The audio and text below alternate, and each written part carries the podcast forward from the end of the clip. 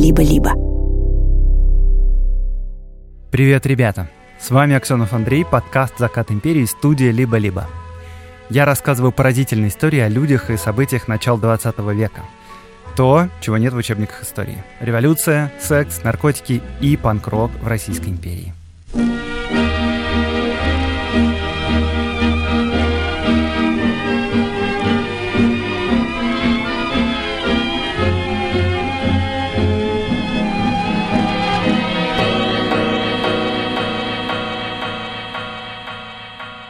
Подкаст «Закат империи» продолжает идти, так сказать, в фарватере сериала, который выходит на Ютубе. Вышла уже четвертая серия, где я рассказываю, как Россия ввязалась в несчастную для себя русско-японскую войну. А making-of 'ы каждой серии вы можете слушать в закрытом телеграм-канале по подписке «Либо-либо плюс» в Apple подкастах, на Бусти и на Патреоне. Итак, на дворе представим 1902 год. Ответвление Транссиба по Северному Китаю уже практически достроено — в этот регион, в Северный Китай, вошла Россия не только уже с железнодорожными инженерами, но уже и с войсками. А в это время с другой стороны планеты, в США, в том же самом году, появилась самая знаменитая детская игрушка. И мы расскажем об этом в рубрике «Идея на миллион», которую делаем с другом и партнером подкаста с банком «Точка». Через две недели, 19 октября, «Точка» организует первую масштабную онлайн-конференцию по международному бизнесу. На конференции разберут самые острые темы. Что заменит доллар на ближайшие годы для России? Что выбрать, карго или белую доставку? Как сейчас выходить на международные рынки и много чего еще? Спикерами будут выступать топы логистических и брокерских компаний, многие известные лица в сфере внешнеэкономической деятельности. Билет на конференцию стоит 3000 рублей. Но у меня для вас есть специальный промокод «Закат», который дает скидку в 25%. Переходите по ссылке в описании, чтобы посмотреть полную программу конференции и купить билет. И для импортеров банк это очень логичный выбор, потому что банк проводит свифт-платежи в восьми валютах, включая доллары, юани, лиры и сербские динары. Валютный счет открывают и обслуживают бесплатно. Специалисты валютного контроля заполняют за клиентов все валютные справки, тоже бесплатно. В точке есть любые сервисы для внешнеэкономической деятельности, от таможенного онлайн-калькулятора и подбора логистики до поиска поставщиков в разных странах, в Китае, в Турции и в других. Ссылку на открытие валютного счета оставляю также в описании выпуска.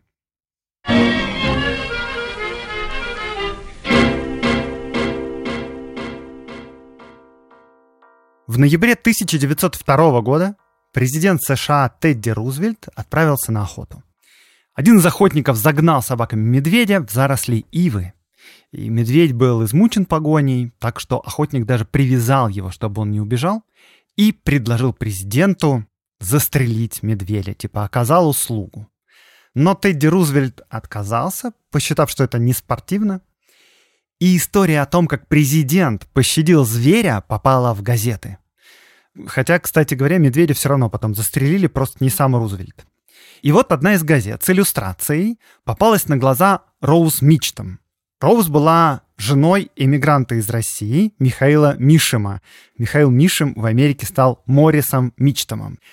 И вот Роуз сшила медведя игрушечного, который походил на того, который был изображен на рисунке.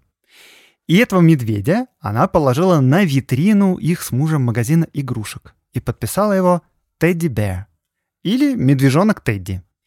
Этот медведь сразу стал очень популярен. Э, копии этого первого медведя стали быстро покупать родители детям, ну и вообще в качестве сувениров.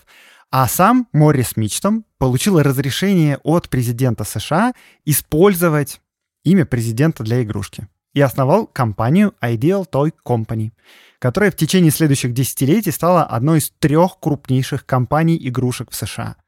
Это, например, Именно она в 70-х годах первая стала выпускать кубик Рубика. Но в историю она вошла, конечно, как компания, которая первая стала продавать плюшевых медведей, то есть классическую сейчас детскую игрушку. Именно про эту игрушку написаны самые знаменитые детские книги и Винни-Пух, и Медвежонок Паддингтон. Это буквально тот самый плюшевый медведь, Тедди Бэр. Про него снимали фильмы и сочиняли песни, а самый дорогой оригинальный Мишка был продан на аукционе Кристис в 1994 году за 110 тысяч фунтов стерлингов. Этот Мишка был сделан в 1905 году, и был подарен мальчику Бобу Хендерсону. И Боб, когда вырос, взял его с собой на войну. И Боб и его медведь выжили в высадке в Нормандии в 1944 году. Бизнес игрушек — это огромная индустрия. Если вы хотите послушать больше про историю конкуренции между гигантами игрушечного бизнеса, то слушайте подкаст «Конкуренты», который наша студия «Либо-либо» делает вместе с банком «Точка». Как раз на днях вышел первый выпуск нового сезона, в котором основательница студии Лика Кремер и Дарья Боровикова, которая занимается в точке системой самоуправления, рассказывают историю жесточайшей конкуренции на рынке игрушек Mattel против Hasbro. Все нужные вам ссылки в описании выпуска.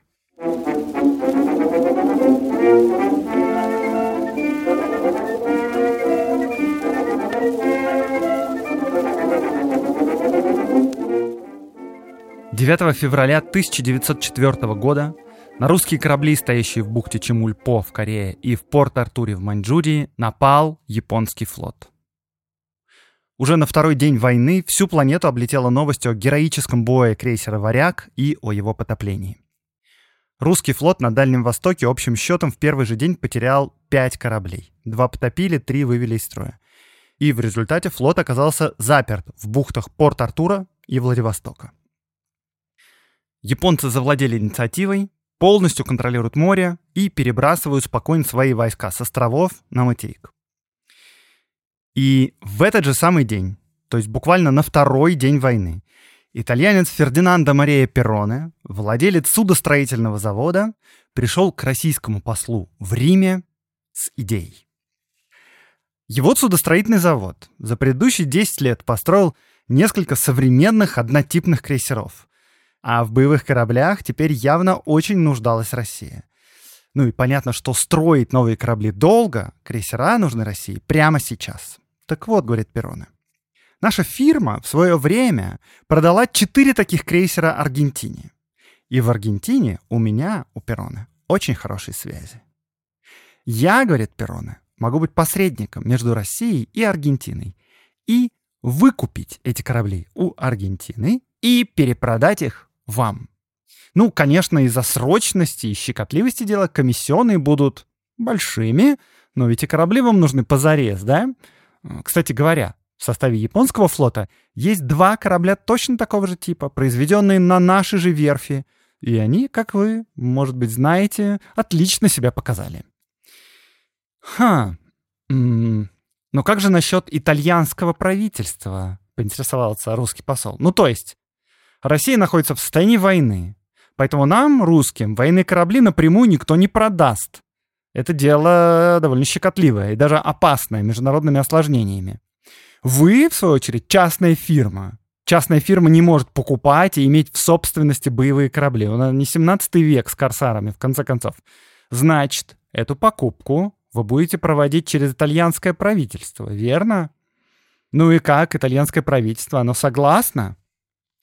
Перона говорит, не надо ничего проводить через правительство. И даже лучше, чтобы правительство наше ничего про это не знало. Сделка тогда точно сорвется. Кстати говоря, вот я слышал тут совсем недавно от своих людей в Аргентине, что японцы тоже хотят купить два из этих четырех крейсеров прямо у Аргентины. Пацаны, надо спешить. Ну чё, чё, берем, берем? Русские говорят, эм, как-то это все очень рискованно звучит. Ну и, знаете, неохота кота в мешке покупать. Давайте мы отправим в Аргентину нашего адмирала со специальной комиссией. Конечно, под большим секретом, ну, чтобы он эти корабли как бы осмотрел, они вообще нормальные или нет. Нет, не давайте, говорит Перона. Вы просто, типа, не понимаете, какое это все тонкое дело. Ваш адмирал там только все испортит. Что-то подозрительно все, говорят русские. И нам вообще прямо очень не нравится схема покупки боевых кораблей без участия итальянского правительства. Это реально афера какая-то. Ну хорошо, давайте так, чтобы гарантировать результат. Мы готовы купить крейсера по хорошей цене. 30-40 миллионов рублей. Но деньги вы увидите только тогда, когда эти корабли будут стоять у нас, в нашем порту на Балтике. Потому что все это очень как-то стрёмно. Ну и после этого этапа в переговорах Перона сказал, нет, знаете, так дело не пойдет. Не хотите? Как хотите, я хотел вам помочь, но вы помощь не принимаете. Так что до свидания.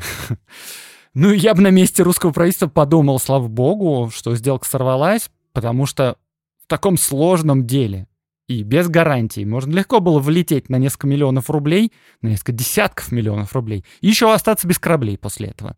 Так что да, сделка сорвалась, Перрона слился, но предложение Перрона было только первым предложением, только началом очень долгой эпопеи по покупке латиноамериканских крейсеров. Как писал чуть позже вице-адмирал и начальник главного морского штаба Зиновий Рожественский, около этого дела хлопочут очень много коршунов. Одновременно в Петербурге появилось более дюжины комиссионеров разных национальностей, а письменных предложений было более 20.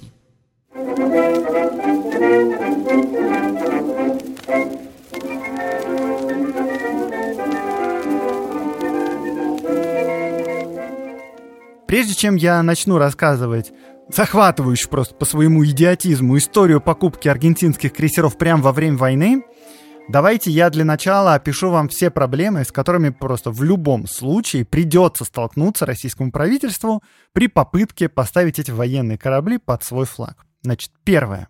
Ну, очевидно, нужно согласие самого продавца, Аргентины.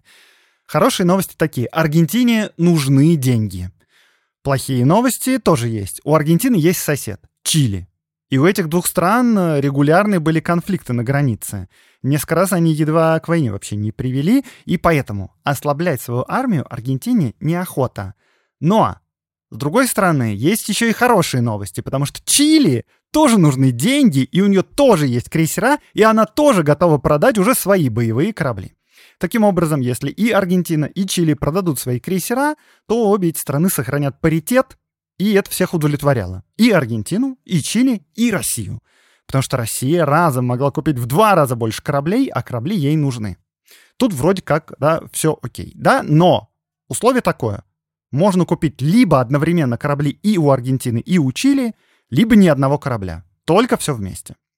Ну, что ж, это, в принципе, усложняет немного дело, но вообще-то не проблема, и даже России в плюс. Но на этом хорошие новости все заканчиваются. Э, плохие новости вот в чем. В начале 20 века было принято международное соглашение, по которому, если страна находится в состоянии войны, вот как Россия сейчас, то она не имела права покупать боевые корабли у нейтральных держав. У союзных можно, да, а у нейтральных нет. Типа, закончите войну, тогда покупайте у кого хотите, пожалуйста. И вот и Аргентина, и Чили твердо сказали, мы продавать корабли готовы, но только не вам напрямую. М-м.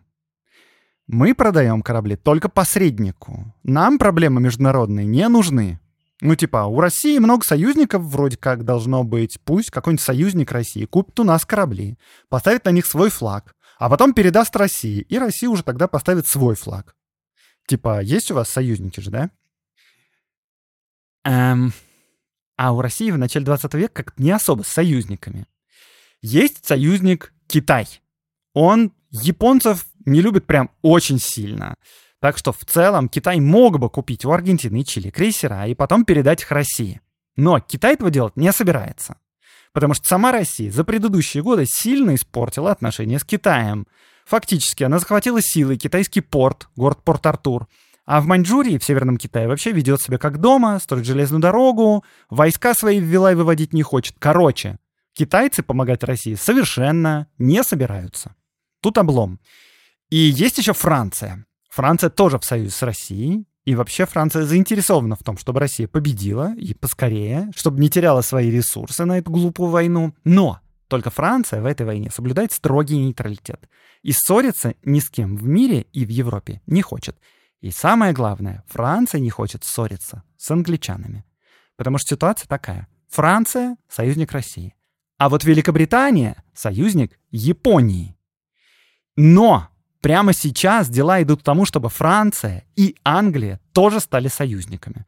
Ну и в результате так и будет, потому что в Первую мировую войну Англия будет воевать против Германии в союзе с Францией и Россией. Так вот, в тот момент французы очень не хотят, чтобы сделка с англичанами сорвалась.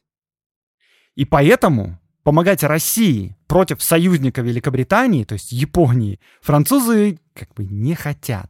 Ну и вообще они говорят, слушайте, ну нет смысла помогать вам, русским, покупать эти корабли, потому что, ну вот мы купим их, вам передадим, а потом что, англичан тоже окажутся развязаны руки, и англичане точно так же купят корабли японцам. Какой смысл?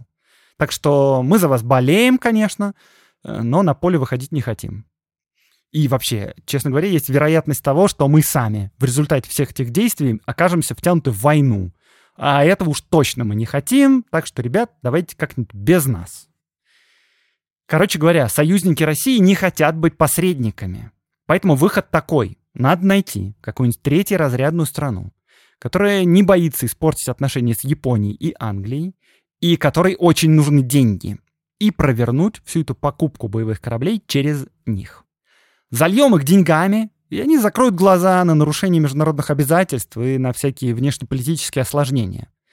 Надо только найти правильных людей, которые помогут все это дело провернуть. Ну и комиссионные, естественно, тоже будут более чем щедрыми. И на запах всех этих денег очень быстро слетелись все самые темные дельцы, самые мутные типы, самые пронырливые проходимцы и авантюристы разнообразные без тормозов.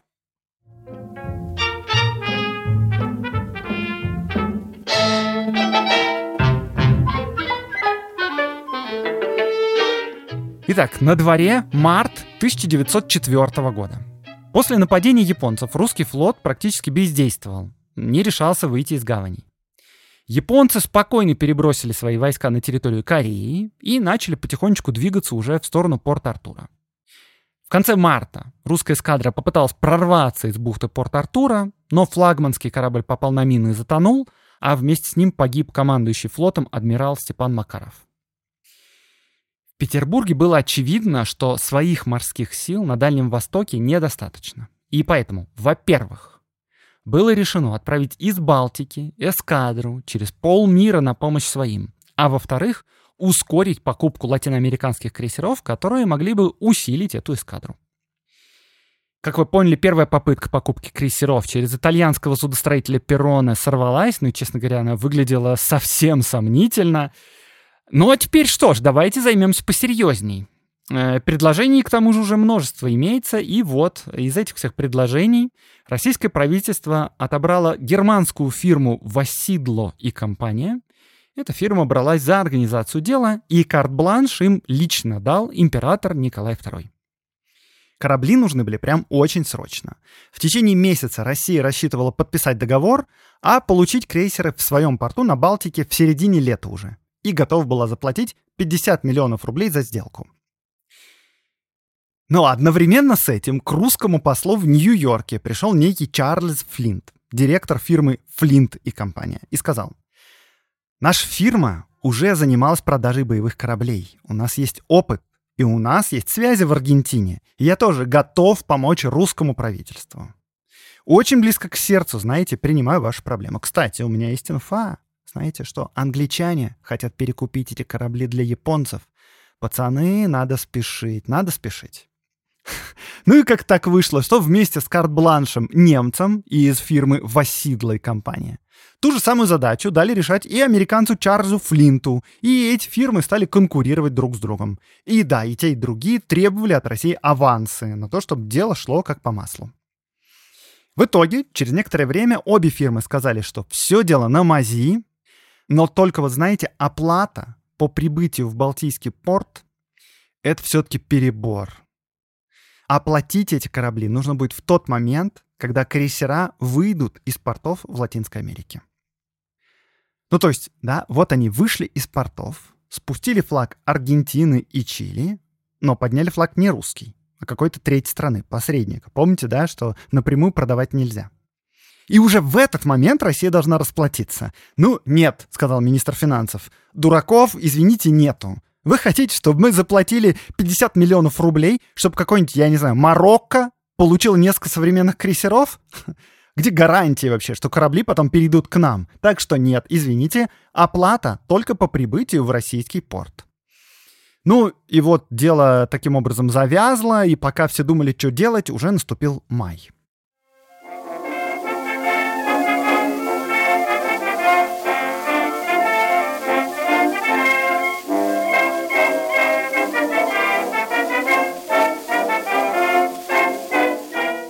Война идет уже 4 месяца. Какие успехи на фронте? Давайте посмотрим. Ну, особо никаких. Японцы из Кореи двигаются потихоньку к Порт-Артуру, не встречая сильного сопротивления. В конце апреля они даже высадили прям десант с моря, 40 тысяч человек в 100 километрах от Порт-Артура, и в результате перерезали его железнодорожные сообщения с материком. Русский флот тихонько сидит в гавани и не хочет высовываться. На Балтике продолжают готовить эскадру русского флота к путешествию через полмира на Дальний Восток. Типа, почему так долго? Четыре месяца прошло. Ну, потому что часть кораблей требовала ремонта, а часть вообще нужно было достроить еще. Так что крейсера из Латинской Америки очень нужны. И вот в начале мая между морским генштабом, с одной стороны, и фирмами Васидла и компания, и Флинт и компания был подписан договор. И все тонкие вопросы вроде как там были урегулированы.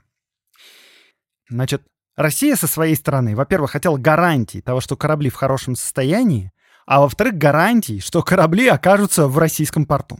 А посредники, в свою очередь, говорили, что ну, за свой счет они корабли купить не могут, у них нет только денег. Поэтому нужно, чтобы Россия раскошелилась перед продажей. их, в общем, тоже можно было понять. Ну и в результате переговоров вроде как все утрясли. К делу привлекли британского страховщика, фирму Lloyd. Россия обязалась выплатить 85% от полной суммы. При предъявлении сертификата от фирмы Lloyd, что с кораблями все окей, и в тот момент, когда корабли будут на Азорских островах. Это в Атлантике. Ровно на полпути до России. И еще остальные 15%, когда корабли окажутся в российском порту. Васидла и Флинт должны были показать первые результаты 22 мая. Ну, типа, хоть какие-то бумаги, что дело идет. И спойлер, нет, 22 мая ничего не показали, эти сроки переносили. Да, а еще Россия в этом договоре обязалась другим фирмам это дело не передавать. Ну, вроде все круто. Нет, на самом деле не круто, потому что есть еще один большой вопрос. Непонятно, флагом какой страны нужно воспользоваться, чтобы передать корабли от Аргентины и Чили России. Нужно было найти посредника, третью страну. Васидла и Флинт — частные фирмы. Частные фирмы не могут владеть боевыми кораблями. Короче, Васидла говорили, что у них есть договоренности с Турцией, а Флинт говорил, что у него есть договоренность с Марокко. То есть реально с Марокко я не шутил, когда я упоминал эту страну. Итак, посчитаем, в дело у нас уже вовлечены Аргентина, Чили, Россия, Германия, потому что Васидла — это немецкая фирма, США, потому что Флинт и компания из Нью-Йорка, Великобритания, потому что страховщик Ллойд из Англии, еще Турция и Марокко, и Португалия, потому что Азорские острова, где флот встанет на якорь на время, принадлежат Португалии. А, кстати, еще деньги должны были передавать через французский банк, так что еще и Франция. И для такого дела абсолютно точно нужна была мощная дипломатическая поддержка, потому что с любой из этих стран могла возникнуть проблема. Но все дело взяли в руки морские офицеры. И от чиновников Министерства иностранных дел они помощи не хотели. Все это затянется. Не нужно нам это. Справимся сами, без шума и пыли. Все будет нормально. Пока вы там, дипломаты, по своим каналам все разрулите, война уже закончится, и следующая начнется. А нам надо дело сделать быстро. Кстати говоря, несмотря на то, что Россия обязалась это дело никому не передавать, ровно в это время еще как минимум трое чуваков пытались провернуть ту же самую махинацию. Значит, первый человек — это Бур, южноафриканец Ван Стратон, который ненавидел англичан, потому что совсем недавно закончилась англо-бурская война. Он так мечтал поднасрать Великобритании, что брался переправить крейсера из Чили русским, причем в любую точку планеты, без каких-либо предварительных условий. Ну, спасибо, конечно, Ван Стратон. Как-то это все сомнительно звучит, очень странно. От его услуг отказались. Э, бур какой-то. Типа, что вообще происходит? Э, вторыми объявившимися помощниками стали англичане. Сюрприз. Некая английская фирма, которая занималась поставками оружия в Китай, сказала – Значит, смотрите, схема, давайте сделаем так. Вы нам даете деньги. Мы покупаем в Южной Америке крейсера и везем их якобы в Китай. Поняли, да? Китай. Теперь смотрите. Мы устраиваем утечку инфы, что эти крейсера на самом деле предназначены не Китаю, а Японии. Чего? Да, вот так. И тогда, значит, вы, русские, когда узнаете об этих слухах, что корабли на самом деле для Японии, прямо посреди океана нападаете на эти корабли и забираете их себе, потому что они как бы уже японские. Как вам идея? В России решили, что это уж совсем бред. Очень странно звучит. Э, к тому же англичане союзники Японии. Что будет, если они на наши деньги реально купят эти крейсера в Южной Америке, а потом реально передадут их Японии? Безо всякого силового захвата посреди океана, поди их поймай. Короче, спасибо за предложение. Мы с вами обязательно свяжемся как-нибудь потом.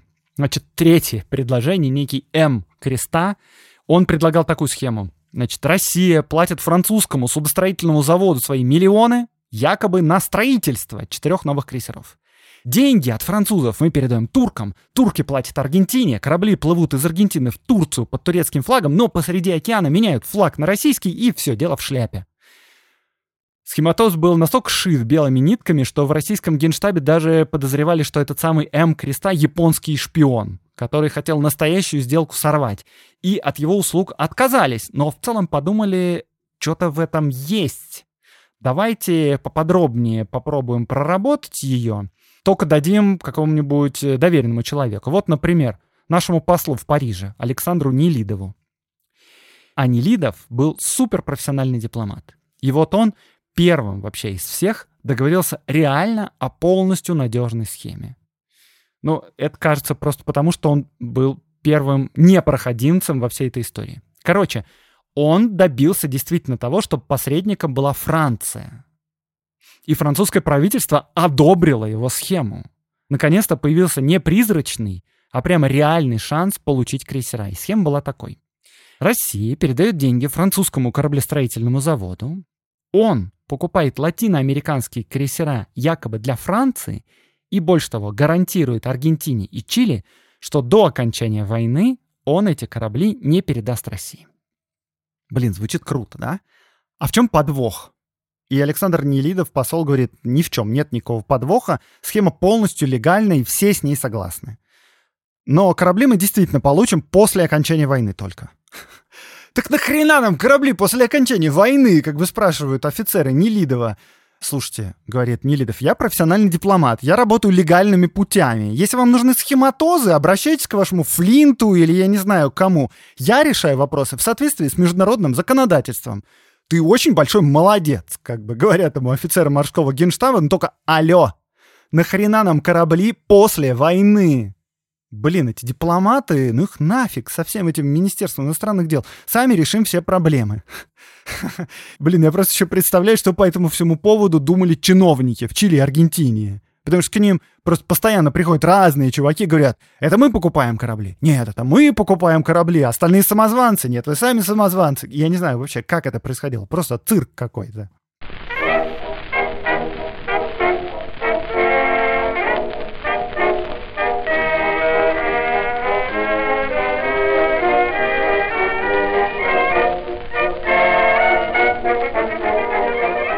И вот таким образом прошло почти все лето. Э, что у нас на фронте? Ну вот прям крупных битв не было. Японцы постепенно наступали и в конце концов полностью отрезали порт Артур от материка, и началась осада. Корабли, запертые в бухте, попытались как-то один раз еще пойти на прорыв, произошло морское сражение с японцами, в результате которого никто не был потоплен, но основным силам русским пришлось все-таки вернуться в порт Артур, который явно стал ловушкой.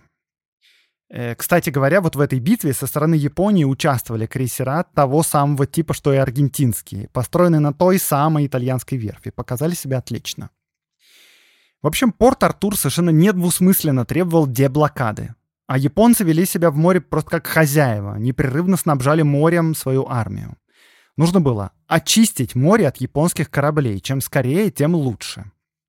А, так, как насчет Балтийской эскадры, которую хотели отправить через полмира на Дальний Восток? Ну, она уже прям почти готова, прям уже скоро выходит. Э, и как дела у нас с латиноамериканскими крейсерами? Э, никак. Ну, то есть результаты нулевые. Ни Васидлы компания, ни Флинты компания не продвинулись вообще никак. Результатов нет. А Балтийская эскадра, откровенно говоря, без этих латиноамериканских крейсеров имела бы слабый шанс на успех. Ну и в результате было принято такое решение. Ждать больше уже нельзя. Пусть Балтийский флот отправляется на подмогу своим в путь. Причем он поплывет вокруг Африки, потому что большие корабли не пролезут в Суэцкий канал. Через несколько месяцев они будут на Мадагаскаре, и вот туда же должны будут прийти латиноамериканские крейсера. А дальше мы поплывем все вместе.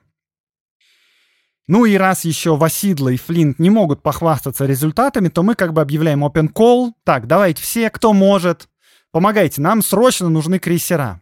И вот посол в Париже, тот самый Александр Нелидов, профессиональный дипломат наш, писал о появившихся в Париже личностях вот так. Это целая шайка мошенников, работающая на основании документов морского ведомства и комитета по усилению флота. Но, к сожалению, никто из них успеха тоже не имел, и быстро этот вопрос решить не удавалось.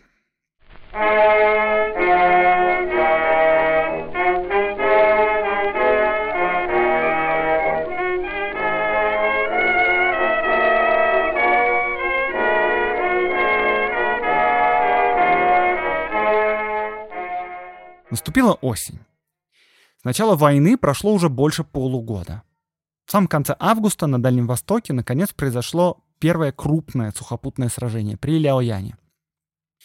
С обеих сторон участвовало около 130 тысяч человек, около 10 дней продолжались кровопролитные бои, и в начале сентября командующий армией Куропаткин приказал отступить.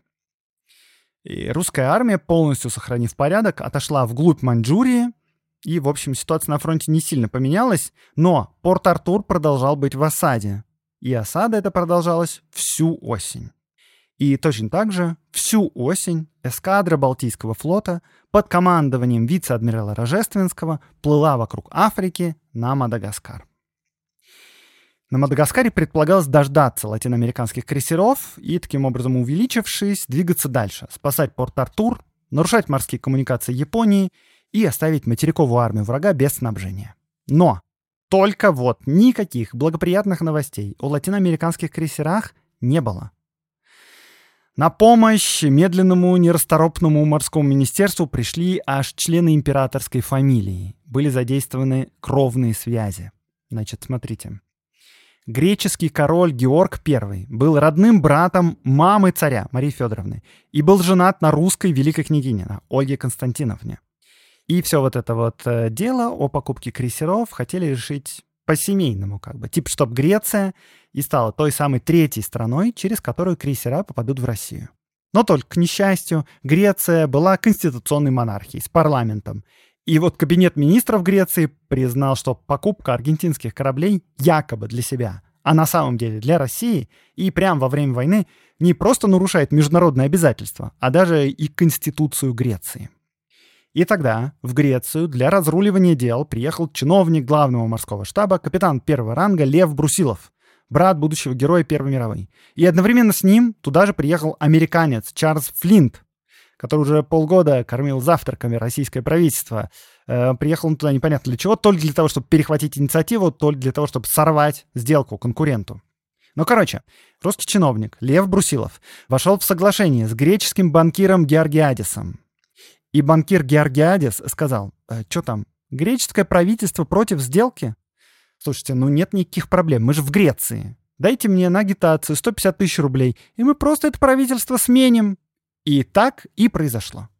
Ему передали 150 тысяч рублей, и там непонятно вследствие этих денег или как, но осенью в Греции начался реально политический кризис, и в начале зимы правительство Греции действительно сменилось на более удобное банкиру Георгиадису. Но, правда, новое правительство в вопросе перепродажи крейсеров оказалось солидарно с предыдущим. Сказала, мы в этой авантюре участвовать не будем, у нас конституция, чуваки, извините. Так что получилось, что русские просто дали греческому банкиру 150 тысяч рублей на смену правительства в Греции. А, кстати, о сменах правительств а, весь 1904 год Аргентину тоже сотрясали протесты, и в ноябре там прошли выборы, и правительство с президентом там полностью поменялось. Так что все предыдущие договоренности, если они, конечно, были у кого-то, полетели к черту под хвост, и надо было начинать все сначала.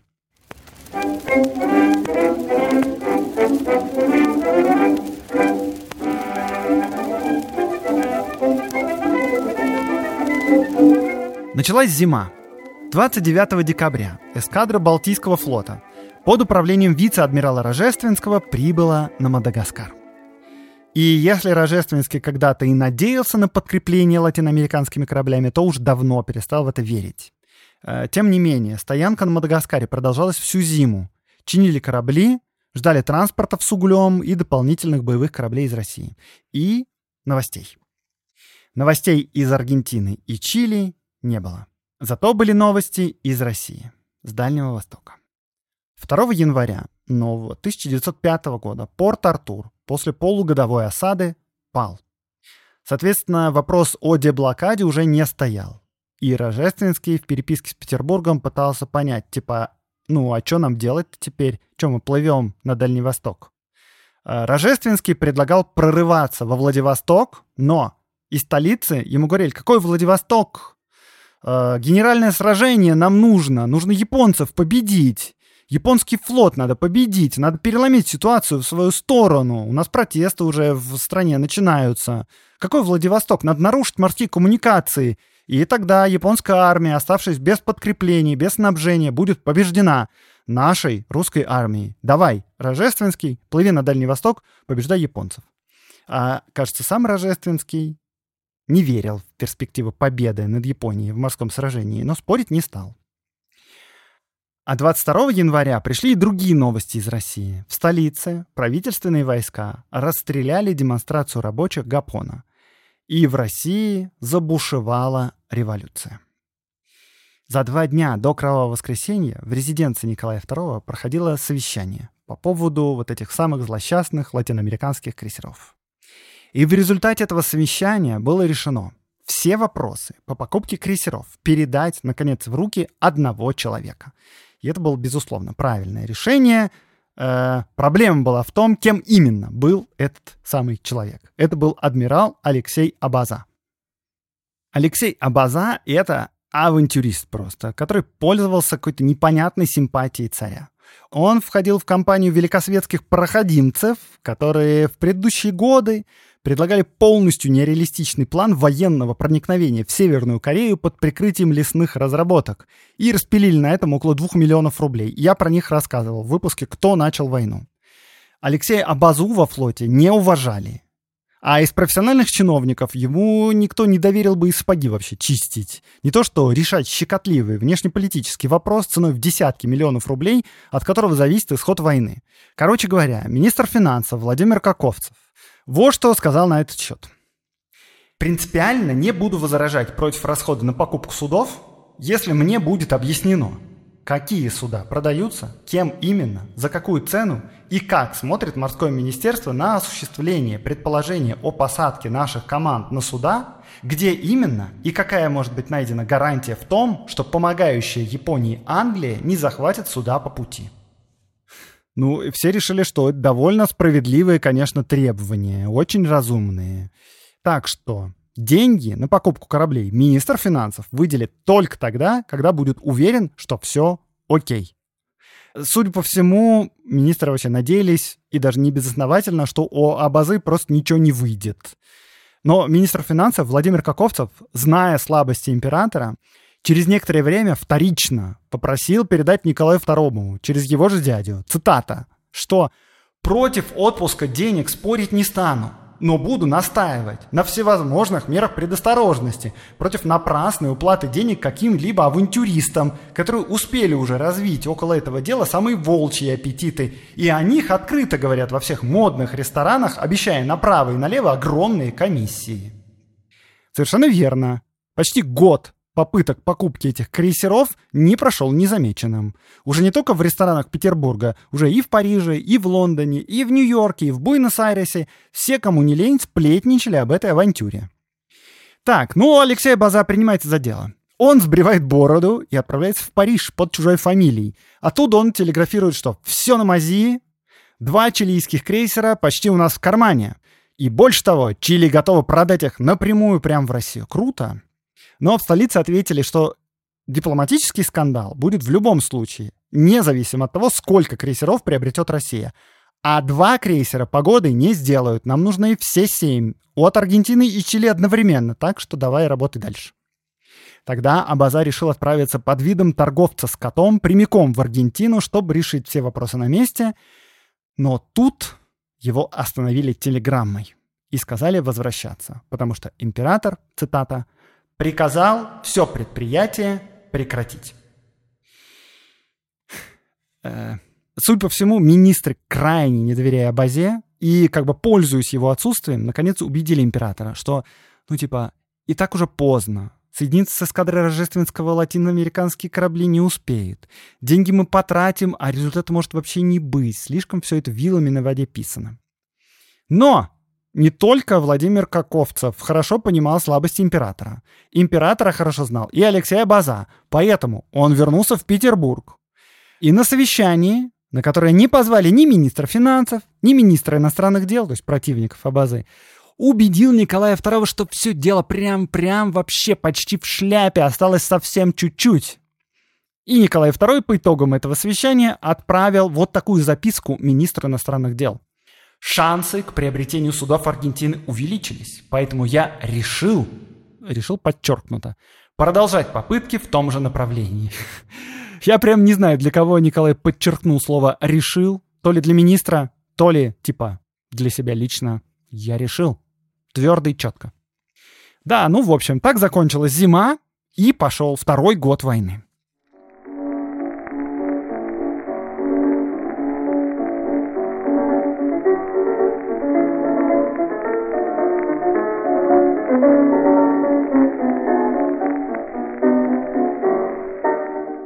С конца февраля по начало марта на фронте проходило, наконец, крупное сражение при Мугдене. В России вовсю бушует революция, и стране прямо очень нужны хорошие новости с фронта. Но при сравнимых потерях русская армия опять отступила. Внутри страны новости о поражении привели к тому, что даже лояльные подданные стали критиковать царя за неспособность победить. И кого, самое главное, Японию. В марте эскадра Балтийского флота под командованием адмирала Рожественского вышла из порта на Мадагаскаре и отправилась дальше на Дальний Восток так и не дождавшись латиноамериканских крейсеров и вообще смутно понимая, что вообще она должна будет делать на театре военных действий. Тем временем Абаза опять хлопотал в Париже, и, видимо, слал очень обнадеживающие отчеты в Петербург, потому что в России начали формировать команды для этих крейсеров. Назначили командира этой новой эскадры, контр-адмирала Николая Беклемишева, и предполагалось, что российские матросы на транспортах отправятся в Аргентину и Чили, поднимутся там на крейсера и сами приведут корабли в Россию. Но весной информация о попытках России купить эти крейсера разошлась уже так широко, что они уже даже писали в европейских газетах. Вот, например, 9 мая 1905 года газета «Эхо де Пари» пишет. Чилийские и аргентинские крейсера с самого начала войны занимают воображение журналистов. Это какие-то корабли-призраки, которые ценой миллионов оспаривают друг у друга Япония и Россия. Десять раз их объявляли купленными. Видели их и у берегов Африки, и в Тихом океане, на пути к Рождественскому или Того. Того — это адмирал японского флота. А на деле они еще, кажется, находятся в своих портах и не так-то скоро, пожалуй, из них выйдут. И можно ожидать, конечно, что дипломаты других стран, в первую очередь я тут имею в виду Англию, активно противодействовали России. Скорее всего, давно. Они разъясняли разным странам, и Аргентине, и Чили, и Греции, и Турции, и Марокко, о проблемах, которых ожидают в случае, если эти корабли окажутся на фронте против Японии. Твердых сведений об этом нет, только слухи, но вообще, если уже газеты пишут о сделке, то дипломаты наверняка работают. И вот 21 мая Николай II принял очередное окончательное решение. Оно оказалось совсем окончательным – Операцию о покупке крейсеров все же прекращаем. Алексею Базе дали указание свои попытки продолжать, но только с целью отвлекать внимание, ну и еще для того, чтобы эти корабли, не дай бог, не приобрела Япония. Трудно, конечно, сказать, чем руководствовался Николай на этот раз, но, откровенно говоря, вся эта история была авантюрной с самого начала. Одна из главных мировых держав в нарушении международных договоров через левые прокладки пытается купить 7 боевых кораблей. Come on, ребят. Э, Сергей Витте, например, оценивал эти попытки вот так. История эта также безумна по своему политическому основанию, как в особенности по исполнению. Ну, откровенно говоря, Сергей Витте в тот момент уже два года был смещен с поста министра финансов, потерял влияние на царя, ревновал к своему преемнику и вообще бесился. Понятно, что он критиковал эту авантюру. Но вообще Витте был прав, когда говорил, что в политическом смысле это было полное безумие. Это э, нарушало принцип нейтральности третьих стран. И если бы эта покупка удалась, то другие страны, в первую очередь Великобритания, тоже получили бы возможность сделать аналогичные шаги для Японии. Так что все это как минимум бессмысленно.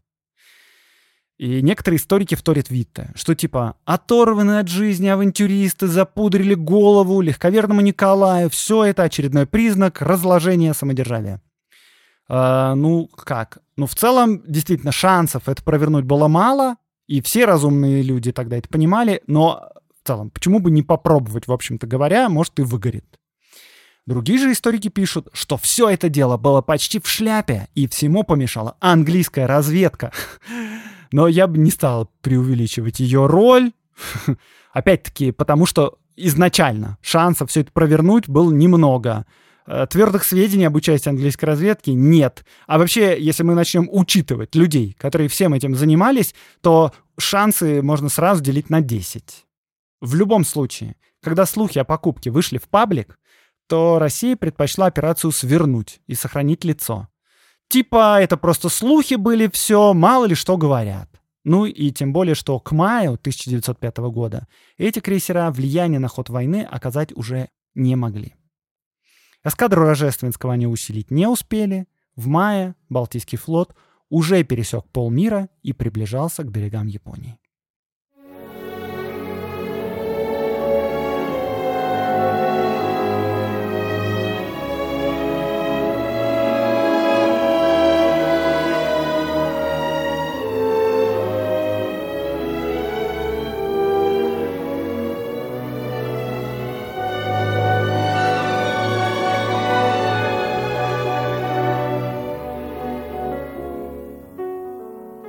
Спустя неделю после отмены операции эскадра вице-адмирала Рожественского встретилась с японским флотом недалеко от острова Цусима и потерпела сокрушительное поражение.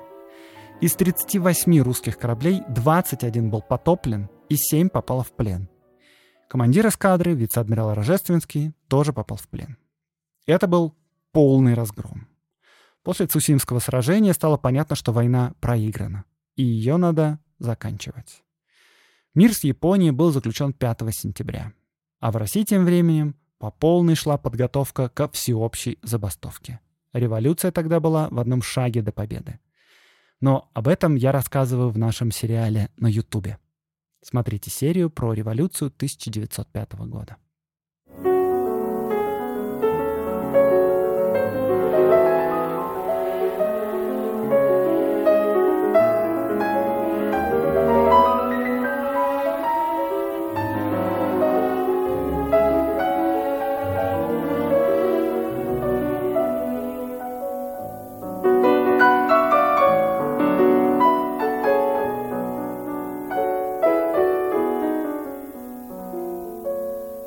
Рубрика «Чтобы послушать». Послушайте, ребята, новый сезон подкаста «Одни плюсы», который сделан у нас в студии. Авторка подкаста — журналистка Рита Логинова. Это подкаст о СПИДе.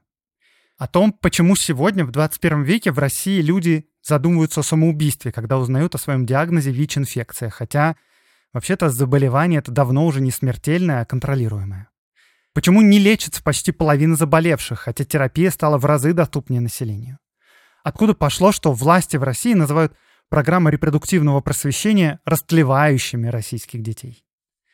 Новый сезон состоит из 10 серий, основанных на архивных документах, собранных исследовательской группой «Плюс история» музея «Гараж».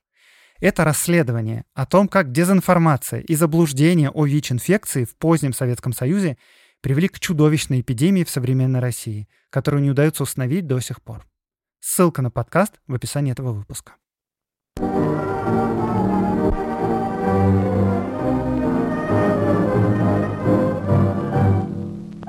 С вами был Аксенов Андрей, подкаст «Закат империи» студия «Либо-либо». Этот выпуск вместе со мной готовили. Редактор Катерина Серебренникова, факт-чек Милена Загидулина, звук Семен Аксенов, взаимодействие с партнерами Ксения Красильникова. Смотрите на ютубе наш сериал. В ближайшую пятницу серия про Гапона и революцию 1905 года.